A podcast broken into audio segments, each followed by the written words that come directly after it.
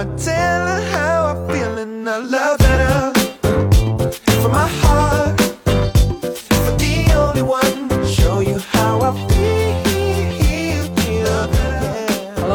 好，欢迎收听最新一期的出逃电台，我是哈刺。我是小乐，哎，要开心一点，因为这一期我们要讲比较开心的内容。对，开心就拍摄，感到开心就拍摄。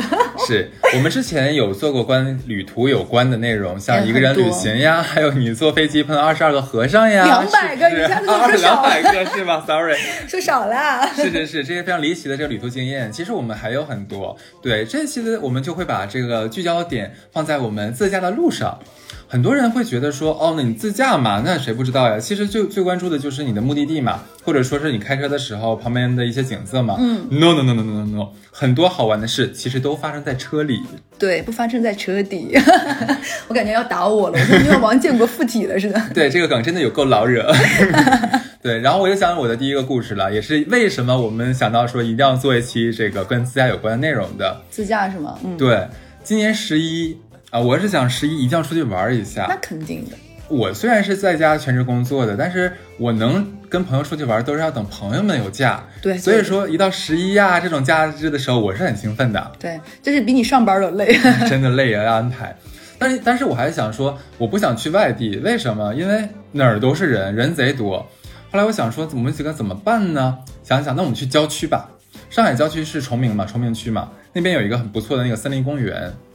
我们四个人，当时四个人嘛，就说，哎，那咱就自驾开过去好玩好了。其实正常开车挺快的。是，本来应该是挺快的嘛，对不对？然后我们当时是呃想了一下，估计十点钟出发，下午一点钟就能到啊。然后结果我们四个人一上高架就堵上喽。哎，你们是几号出发的？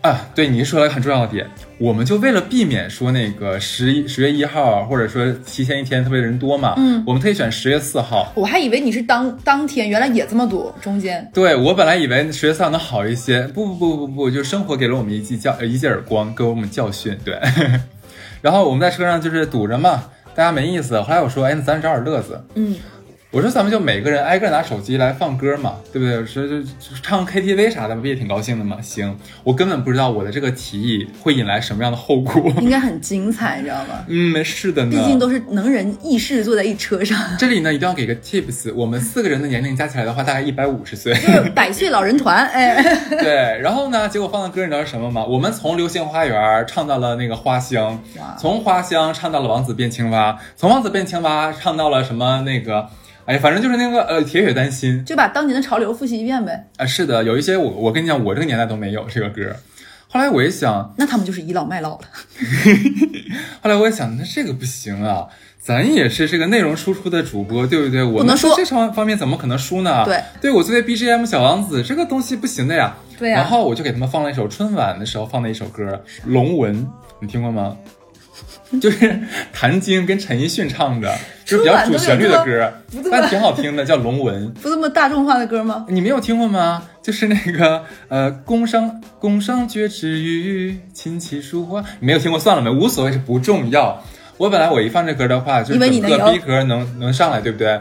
然后我旁边有我们三男一女嘛，我旁边那小姑娘就想说，那绝对不行，绝对不能，今天冠军不能是我。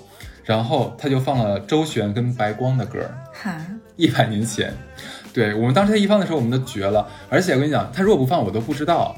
那个白光也算是大概百年前的人了吧，那个那个时候的。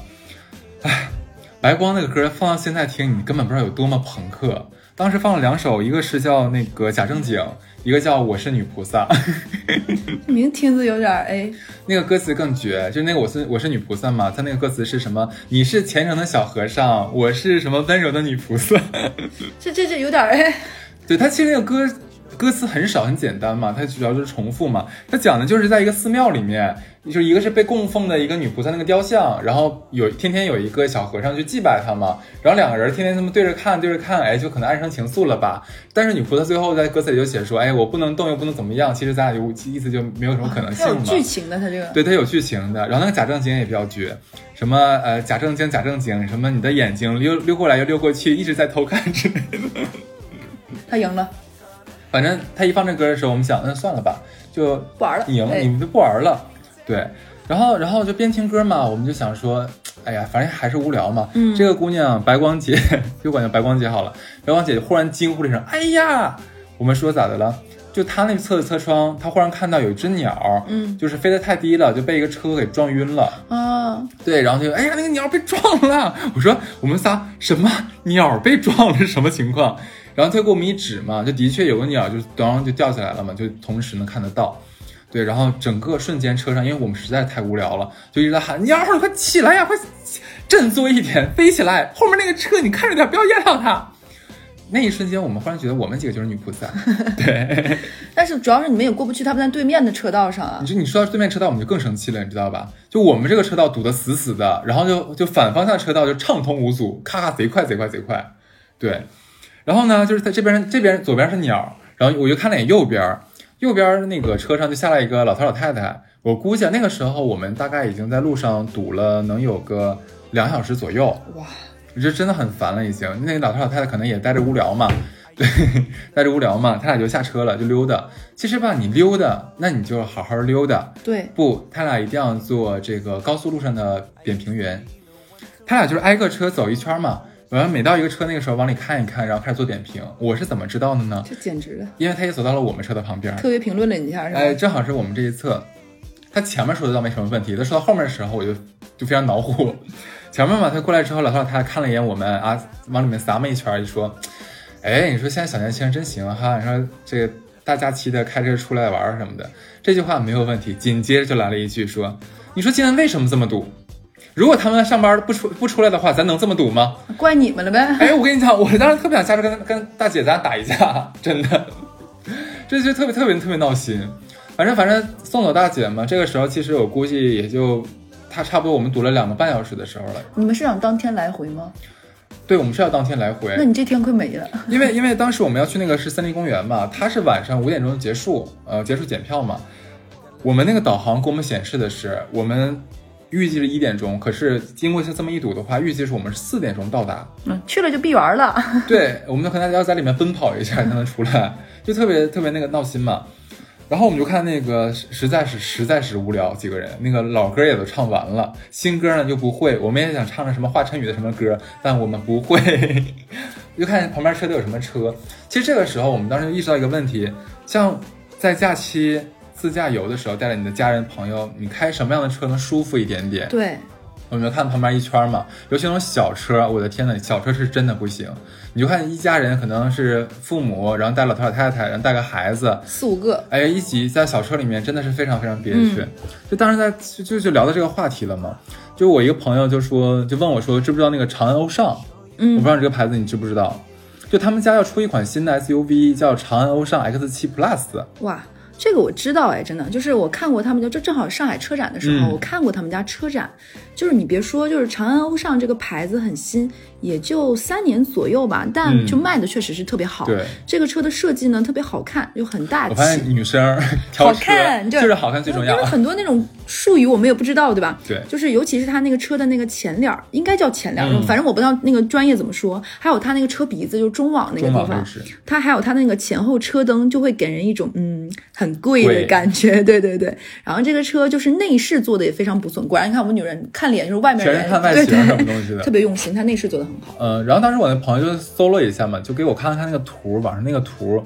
就本来我其实不知道这个牌子出新车了，因为他们家之前出那个 X 五就卖的特别好嘛，然后这个出了一个 X 七 Plus，然后这不正好就我们堵在那个自驾的路上，然后朋友也说他在在车展上看过这台车，这个车是四米七三的一个车身，轴距两米七八六，就是是个超大号的 SUV，就是那那个里面那个空间。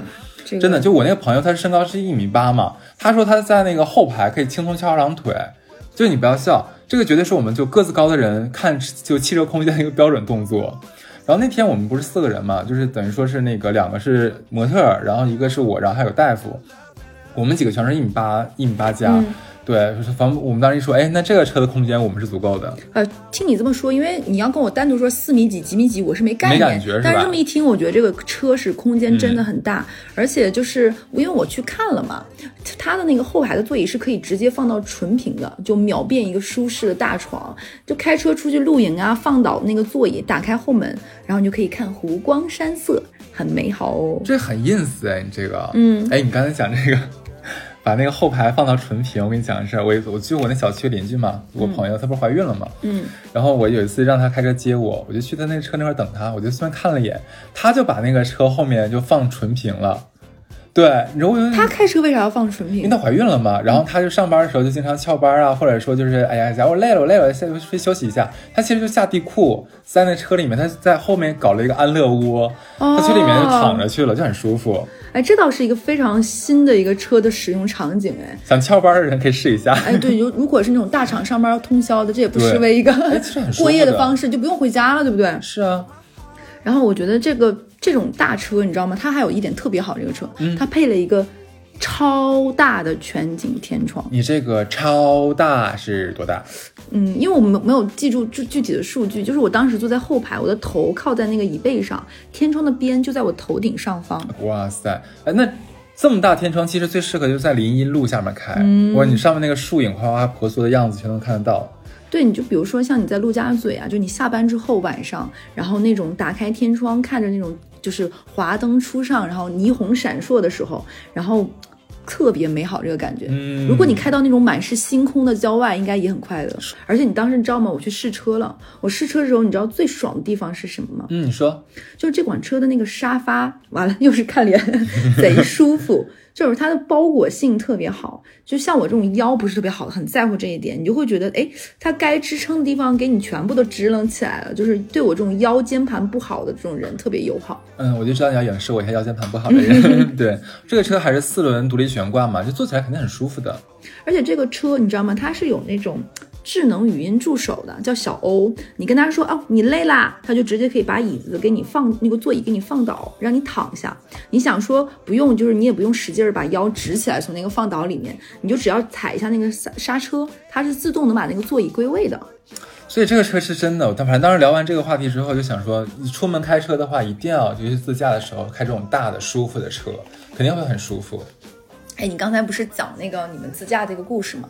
你讲的故事都发生在你的车里，你知道吗？毕竟我是一个人人生阅历无数，可算可算讲这个主题了。我就给你讲讲我自上 自驾的事儿。我跟你讲，这个事情，我就觉得当时可能好几年前，五六年前到七年前左右，那个时候互联网还没有这么发达，然后短视频，不然我觉得这件事情会成为抖抖音上的热搜头条。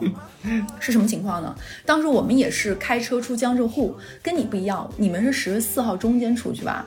我们当时是想说，那假期肯定要玩的爽一点、久一点，然后，呃，十月呃十月一号这一天一定人很多。我们没有，我们在前一天上完班、下了班、下了班直接开车就走了，那个时候人超多的，天真打脸呀！很多人也是跟你一样我们我们都是。下班，因为我们那样的话是可以三点钟下班嘛。我们想说挺好，一个人开车就开车那个朋友把我们一个个顺道都接上，你知道吗？我们上班就带好了出去玩的东西，然后就会有一种哇，就最后那一天上班都不是在上班，是飘着过的，就很快乐，想期待自己的假期很美好嘛。结果我们出上海的时候就已经是十月一号了。等会儿，你们不是前一天，没有动在高架，上了高速就没有动过，那你们停了一宿，基本上就一直在那个路上，而且那个时候你知道很多人，包括我们都没有做那个就是那个完全的自动收费，你知道吗？还是要缴的那个时候，所以你知道会堵在那个口儿就用了很久很久，那个牌子就有点像就是一个小溪口，然后无数的人涌在那种千军万马过独木桥那种感觉，你知道吗便秘的？时候，就特别特别的痛苦。然后我们就上了，然后那个路上那个车堵的就跟那个停车场似的。嗯，然后这个时候呢，就所有人就以卖单为乐，东北话就是看里面看外面。然后这个时候就有人源源不断的给你滋生出生活的艺术养料了，你知道吗？我们前面一个车就吵起来了，就大概跟我们就一车位左右这样一个距离，就我们完全能看到那个车吵起来。但是你知道，有些人他可能就会有这种行为表演艺术人格，你吵就吵，你为什么要把车窗摇下来吵，跟他们公放吵一样，你知道吗？所有人丢人，他可能就是想跟别人有互动嘛，就大家闲着也都是闲着，因为不动，完全不动了，你知道吧？是然后呢，就已经有出去什么伸个腰、直个腿，就跟你说那种的。然后他俩狂吵，吵的时候那个男的就说那种重话，说我他妈就不愿意带你出来玩儿，你每次都这个样子，就是一点什么你就甩脸子，怎么怎么样，就骂的很难听。然后那女的就啊就开始狂哭，就大概就是这样的，我们都外面都听得一清二楚的。然后呢，你就能明显感觉到隔壁几个车上就滋摇下来了，都想听一听他们俩这个 喜闻乐见的家长里短，因为堵在路上实在是无聊，我知道。然后呢，吵就吵，这个男的就说了一句，我觉得挺非常重，他就说你滚。你下车呀！你不现在还在车里吗？有本事你下去啊！你别在我车上待呀！你说你再跟我什么就是唧唧歪歪，你不还在我车上坐着吗？然后这女的就说下就下呗。男的说你别嘴硬，你现在就下。然后然后那女的就把车窗车车门摇开了，就下车。这男的更觉得你知道干了件什么事儿吗？你别自己下，一会儿再上来，你把后备箱东西拿走。然后那女的就哐哐狂凿后备箱，然后那男的还要损她两句，就是说什么啊，你就没坐过什么好车，你就是跟我过了几年舒服日子，怎么怎么，你就说一些挺难听的话，我们，然后都有点听不下去。然后那男的就把车窗弹，就那个后备箱弹起来弹开，然后这女的就把后备箱的东西，她的包，然后一个大的包，然后还有那种什么带的那种野餐的野餐的那种吃的什么的都拿下来了。然后那一刻就画面静止，你说他下车，我们也愣了，你知道吗？这个剧情的走向你知道是什么吗？这个时候精彩的来了，大概跟我们车平行距离，就比我们稍微斜后一点点的那个车半车位吧，一个车一个大的 SUV，那个哥们儿是把车窗全部摇下来，就肩膀头都对你伸出去看了。这个时候呢，这个女的就站在那里，已经定整个画面停住了。我觉得她车上那个男朋友也好，还是老公也好，其实是想让她难堪的，就我就是不让你好看，因为你肯定还是要回来的，你知道吗？结果精彩的来了，这个女的。也很牛掰，我也不知道她哪里人，就跟我是我们半车后位的那个男的说：“我能上你车吗？” 什么鬼？对。然后我们你知道所有的人那个耳朵应该耳朵什么什么他天线眼睛瞪得想通，所有人都已经傻掉，就剧情走向完全没有按我们的控制来，你知道吗？对啊，就是肯定不能上的呀。定没有。然后那个男的也瞪，就大家说话都是都是就被惊了一下。然后那男的说：“行啊，来呗。” 真要上了。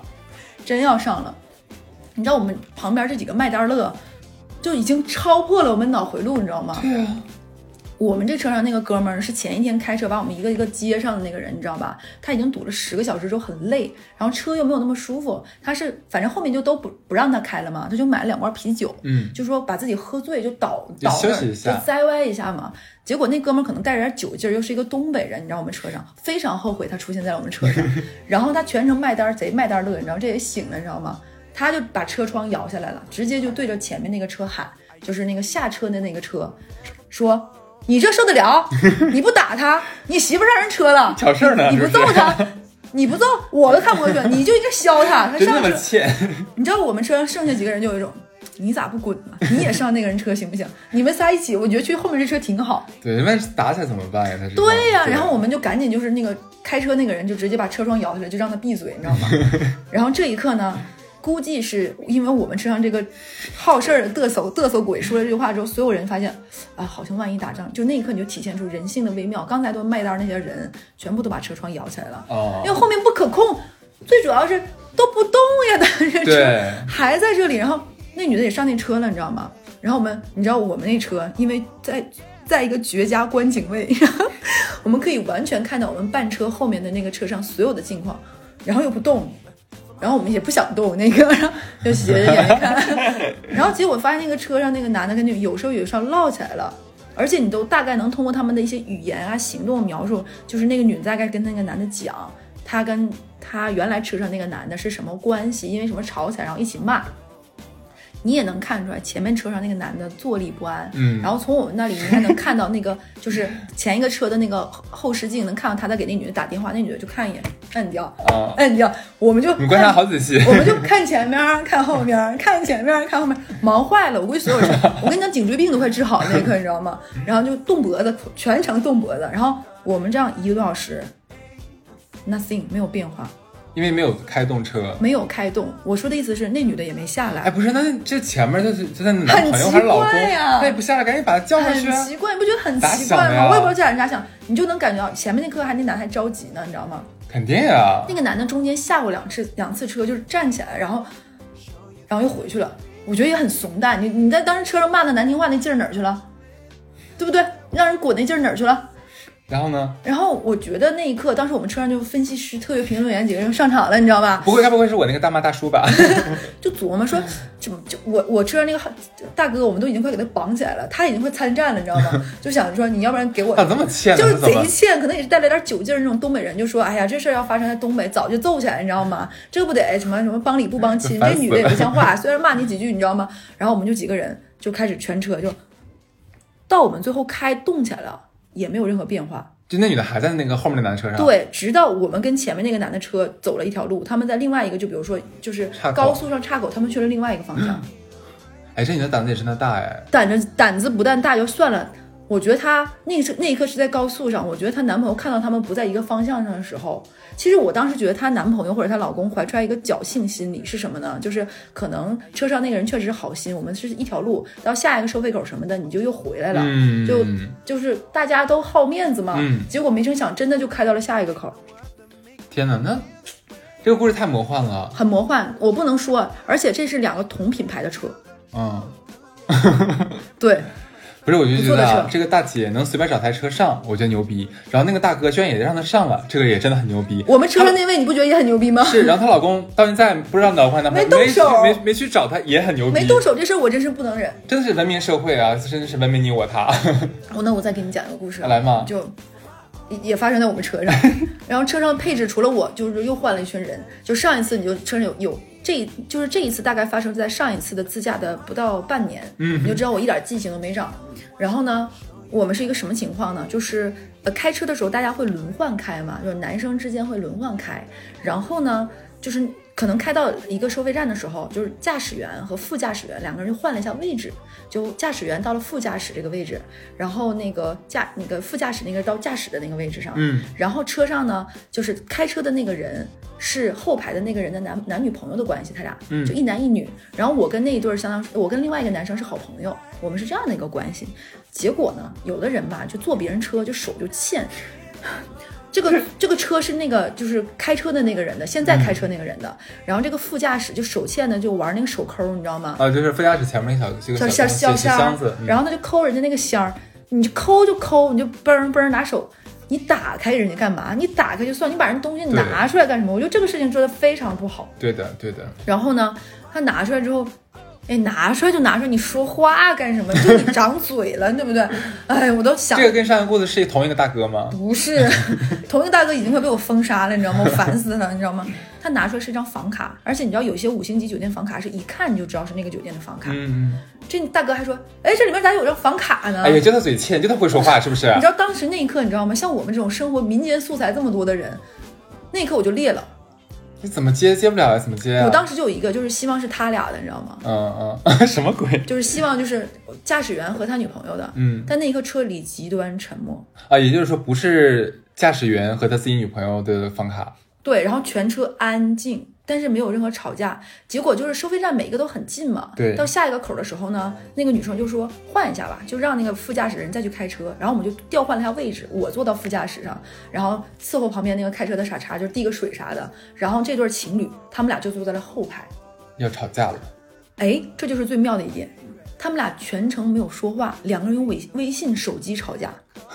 太文明了吧？真的很文明，。就是可能怕我们俩尴尬，就是前半程我还试图通过说外面有这个，哎，这边挺不一样，我们东北用没有用，完全我岔不开，你知道，后来我就放弃了，就是我已经怒火，就我试图用眼神的刀子来刺穿，就是那种就像三棱锥一样刺刺穿，就开车这个傻叉，你你说你碰人家东西干嘛不？是，他主要是逼逼出来干嘛呢？对呀、然后幸好他后面没有再说很傻叉的话，你知道吗？也被我控制住了。我说你要再说张嘴说一句话，弄死你！我就说你就滚，我就我就差说这种话了。然后他们俩全程文明礼貌的用手机吵架，就你能感受到那个男子男的的全程都是想开动脑筋如何撒谎，就那一刻把他换下来也是有必要的，因为他没有办法开车了。对对对对因为他满脑子想怎么撒谎，咋开车呢？我们全车人的安危对，就是放在这个渣男身上吗？不合适，对不对？是然后呢，到现在说实话，我也不知道是什么事儿。这个房卡是他约炮呀、一夜情呀，还是说有稳定的出轨对象？不知道，因为他们俩太文明了，嗯他俩就在后排用手机吵架。但是那个为什么为什么会有房卡呢？你想，我想了一下，你们是自驾出去玩嘛？嗯也就是也就是说这几天其实是他用不着开房的。他就应该是上，我理解应该是上一个开房忘还了。哎呦喂，那咋当纪念品呢？有的人可能就是这种常年的惯犯，你知道吗？嗯就忘了。哎呦，还有就是有些人会喜欢留一两张房卡，就比如说有的时候拿它当那个电卡，就充电卡，哦哦乱七八糟。我当时就想说，我要不然帮你想想咋撒谎，就是你对不对？我刚才这个，我当时都已经有这种想法，但是他俩全程微信，我又没有办法参与，我又不敢给他俩任何一个人发，就那一刻就很安静。啥也说不出来。而且我是那种来了上海新交的这些朋友，嗯大家没有那么知根知底熟到就是知道大概一个走向。然后呢，开着大概开了得有半个小时还一个小时左右，我不记得了，因为那个时候觉得度日如年。然后那个女生说：“哎，我有点饿了，我们到下一个收费站买个菱角什么的吃吧。嗯然后正好那个收费站是就是哎嘉兴嘛，就直说就卖这些东西。我当时想说，哎呀，应该是有眉目了，就是不吵了。你看都想着吃东西了。对，我就觉得挺开心，然后我就开始希望能够插科大混，然后以这种就是方式消消解，然后也试图然后，你立刻给他们讲了三个渣男渣女的故事助兴是吗？然后我就想缓和一下这个尴尬的气氛，然后就哎，我们就开到收费站，然后那个驾驶员也舒一下心，就觉得哎呀，好的，你说毕竟我们开着人家驾驶渣男的车，对不对？对呀、然后哎呀，就太难受了。然后到了这个位置，然后那个女生说她去洗手间，然后她开了一下后备箱拿东西，她把包就拿走，就说就到这儿了，我们分手了。然后说你们也别尴尬，继续好好玩哦。不不是是什什么意思？就是在收费站，他把东西拿走，他走了。对，他说我不是，我是他说我这么说是因为不想让你们劝我，也不用劝我，我就是想分手，你们也别问了，我也不想说。可是，在这个休息站，他对，我就拦他，我说你怎么拦？他说想来想他，然后他她的男朋友也是这么说的，就是说你难道让我求你给你跪下吗？你这个样子我怎么放心呢？对呀然后那个女生说，就是他说那女生当时很理智，就是说结了婚也一样会离呀，哪儿分都是分，回去分也是一样分。他说正好你们开开心心出去玩儿，然后我回去正好他俩应该是同居了嘛，我回去之后就把房子什么就收出来。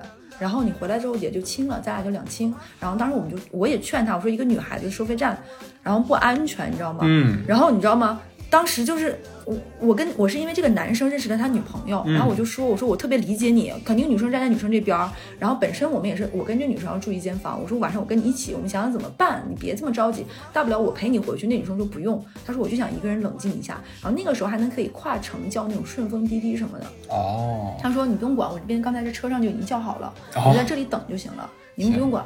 然后我们怎么说都不行，然后我当时就已经绝望了，你知道吗？然后我就开始反向说，我说那你能把我扔给这两个男生吗？怎么样？然后那女生说，那你要不然跟我一起回去。然后我当时就想就我还，想玩呢。然后我当时真没法玩了，你知道吗？然后那然后那个时候那男的说，那我陪你等。那女生说不用。结果我们就真的等他，因为没法玩。然后那女生就真的拦不住，就坐人家滴滴就走了。然后我们当时就说，嗯，很冲动嘛，然后女朋友很生气，然后那个男的从头到尾也不想跟我们讲到底发生了什么。然后那个就是那个傻叉傻叉副驾呢，还在这个狗了狗了的，就就剩我们仨了嘛，嗯就说哎呀，你要不然跟我们俩说，那男生从头的脸很就是就是自己心里没点逼数嘛。如果不是他他是啊，偷人东西、拿人东西乱说话，全场最无辜的人就是我，然后我就说，然后我就跟他俩说，我就彼此给台阶嘛，我就说，要不然这样，咱们回去追一下嘛。就是毕竟他一个人车上，对对对然后我说我已经让那个女生把她那个滴滴的那个顺风车发给我了，我这边还能看位置，别真出点什么事儿不好交代。然后我们就反向追，但是后面我也不知道那天那个房卡到底是怎么用的，他们俩真的那一刻就分手了。我觉得这女生特别的敢，特别的勇。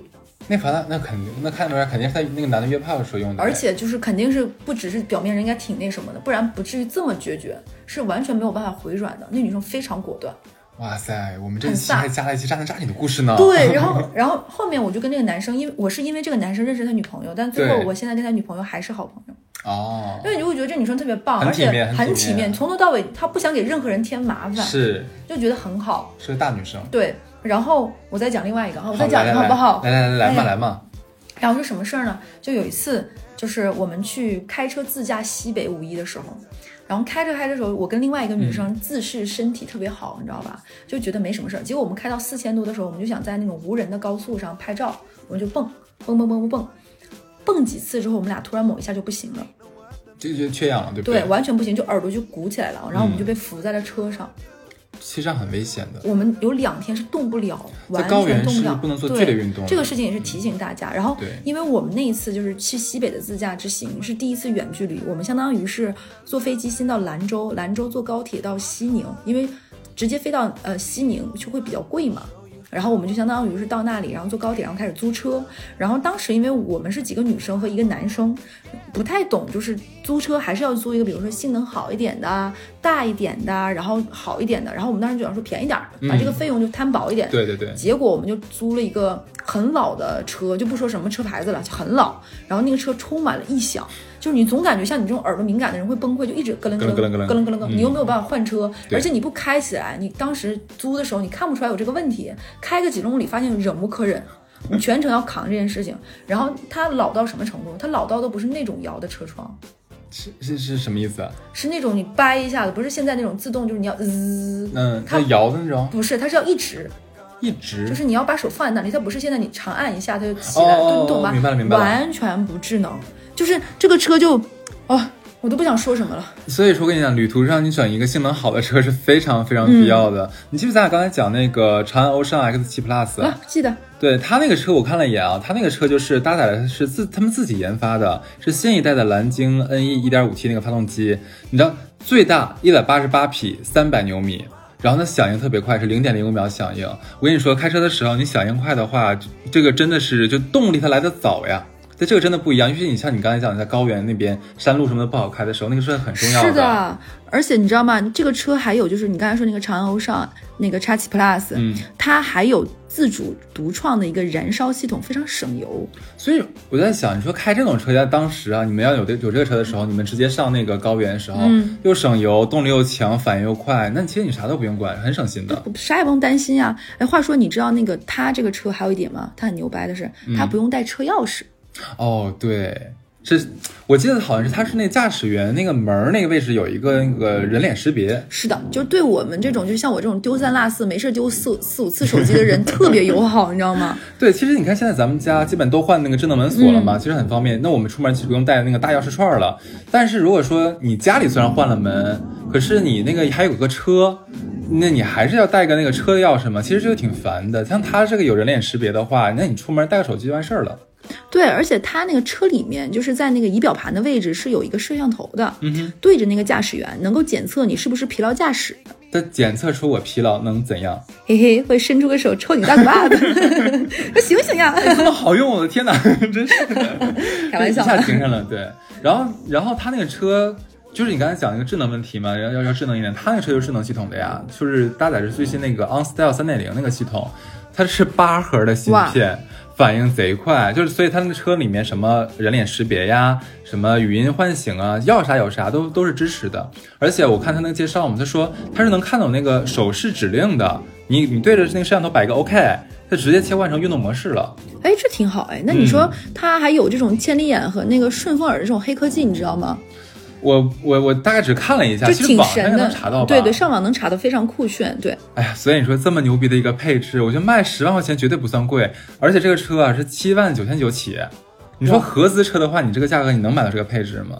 所以我就觉得，要是真的是十万块钱你想买一个 SUV 的话，真的就买这款。而且而且它刚才我们也说了，它看起来就特别的贵。是对，然后呃，我们最后的话，其实给大家来点儿小 tips，你觉得怎对，么样？我就 对我就是哎，很多人都说特别爱听我们那种好物推荐类的，对。嗯，这这期咱给他来点啥？你说？就是我有一些，就比如说，因为我特别喜欢，虽然我不开车，但是我特别喜欢蹭车，就是 对吧？因为像自驾这种，你肯定是要增加一些旅途的舒适感呀。当然，就是我先推荐一个擦车巾，擦车巾。你可以搜专专门有擦车的那种，就是一些一些就类似于擦酒擦酒杯酒杯，有擦酒瓢瓢对瓢瓢与瓢瓢，就是有专门有擦酒杯的那种纸巾嘛，哦还有哦专门擦车的，啊，就是无痕的那种。对，然后你想你自驾肯定是希望车美美的，对不对？尤其是你开到那种高速路上的时候，跟你的车合影是件也蛮棒的事情，对不对？很多人会拍这种照片。还有就是那种无线充电的那无线充电的那种自动开合的手机支架，我知道，很有用，你知道吗？我买过好多送朋友。是的，就对这个对开车的人解放双手，因为他又要导航，对不对？他还得保证有电，导航超费电你。说到这个，我一定要提醒大家，如果买这种比较相对来说好一点的支架的时候，咱们尽量挑贵的。是的因为有个问题是什么？像现在我们使那个手机嘛，就 iPhone，像我这个是 Pro Max，贼沉。是的，如果是一般那个普通支架的话，它可能承受不了这个重量，它时间长了之后，它不用时间长摔下来，很快它就会支撑，就无法支撑你那个角度，它一直会当啷着，就你看不着屏幕了，这个是绝对不行的。而且，嗯，而且它是一个无线充电嘛，相当于导航充电两不误，而且你相当于那个地方放很多线也不方便，是的所以我觉得这个非常推荐。还有一个什么是什么呢？就是韩呃泰国有一个专门那种鼻类似于鼻通鼻通，它非常醒脑。就尤其是你开车旅途，比如说长时间担心疲劳驾驶，我觉得那种就搜泰国的鼻通很醒。其实如果说你买了我们那个欧尚 X 7 Plus 就不需要了，因为它会看到你疲劳，它会伸一个大嘴巴子。对，还有就是开车我觉得一定要要备一些防晒和保湿的东西，啊，你说太对了，真的。因为开车真的是特别干，在车里坐着，而且一直是。还有一个我要提醒一个，就是呢，每次你们去酒店开房的时候，一定要把那个一次性拖鞋，尤其是好一些酒店的带回来。这样的话，你多备两双，因为车里的人就是大家把鞋脱下来，松开松开脚，对，松开松开脚很重要，对不对？非常非常重要，因为这个都是我每次我自己自备。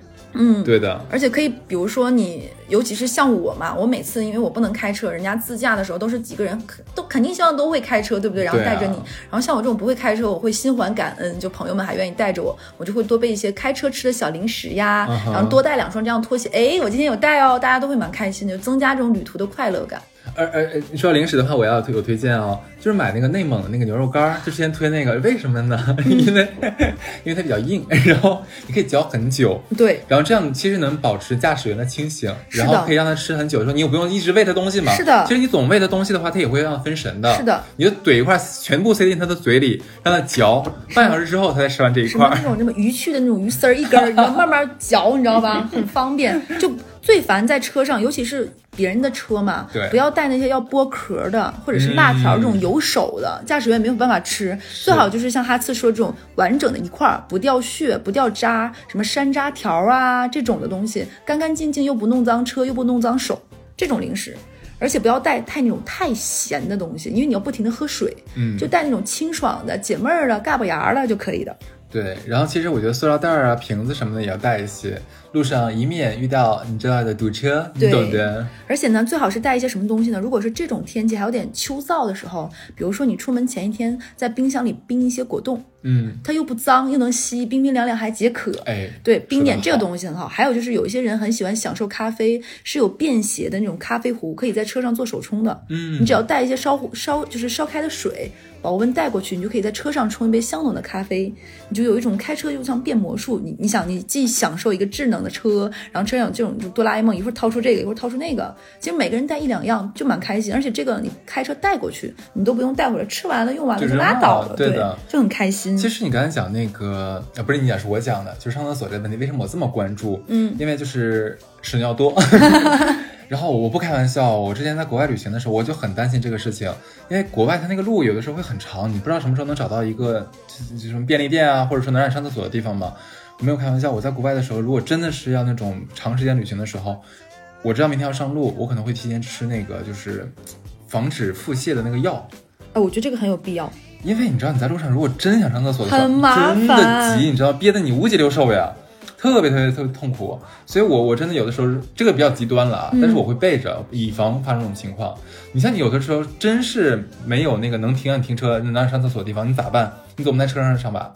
你知道吗？不光如此，就是自驾之前，就比如说几个人出去玩，前一天千万不要吃一些刺激辛辣的，嗯因为人有的时候就是可能你的身体是在你不由自主中，因为要出门，它会紧张刺激或者什么样子，就吃呃就比如说喝呀吃一些很奇怪的东西。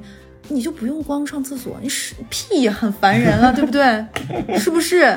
你给无形之中给别人造成多大的困扰啊！是的，而且我觉得，其实像旅途之中是一个非常能见人品和考验感情的一件事情，而且是你如果能够在自驾在这样一个封闭的小环境里，你的你的朋友是有趣的，大家有聊不完的话题的，还是说其实大家关系没有那么好，这对情侣你们会发现后面长时间两个人是没有话说的。嗯，所以我觉得，如果想走进一段关系更近一点、近一点的话，其实一段一段短途的自驾旅行不要太长，嗯，短途的自驾旅行，就是那种什么两天一夜啊、三天两夜那种，其实是一个很好的磨合的一个过程。对这个我也非常支持。不管其实跟是跟朋呃那个女朋友男女朋友嘛，对你哪怕跟朋友，其实也是很重要的一个考验过程嘛。因为我们在旅途这个场景，可能在平时是不会那么的具象的，很多事情是只能是在这种特殊的场景下才会产生，能看得见。有一次，有一次我印象很深刻，就是我跟一个，我就直接说吧，是常仔。常仔就是一个我们电台哦，常仔，对就一，起一起开车，就是他带着他爸妈还有我，我们当时是在常州开出去玩，然后开车在路上的时候就出事儿了。嗯然后当时因为他他是个我们之前有故事讲，他是个很爱车的人，很懂，在高速上就别的车也出现状况了，然后他爸妈其实心里也觉得自己儿子是个废逼，你知道吧？就是实话，就是就是个二世祖嘛，对不对？对就爱嘚瑟这种的。结果他儿子在那个时候非常好的能够处理别的车的这种状况，嗯然后又解决的很很好，然后别的车一顿夸说，哎，你儿子真能干啊，怎么怎么样。然后他爸那一刻就很开心，你知道吗？就觉得我儿子还有这样的一面。其实他这个爱好不只是说烧钱、爱跑车、爱泡妞怎么怎么样，他也是一个就是。在这里面有知识、有内容、懂得的一个人，然后还挺，其实他是一个很很善良、很愿意帮助别人的人，所以他爸妈那刻很开心。所以那次其实是我去常州出差，顺便他带我玩嘛，就然后他也见过我父母，就大家关系很好。然后他爸妈那那一刻就会都很开心，觉得儿子是一个能够顶得起一片天吧这样的一个状况。其实我觉得是一个，也是一个，如果有了车自驾的时候带爸妈出去玩，是一个很好的两代人沟通的一个机会。的确，的确。那最后的话，我们还是要感谢一下长安欧尚 X7 Plus 对本期节目的一个支持。嗯，然后这款车的话，也是在今年年的十月份已经上市了。如果想购买的话，其实都可以现在去 4S 店看一下，这样子。嗯，对。那好，这期就是这样子，拜拜，拜拜。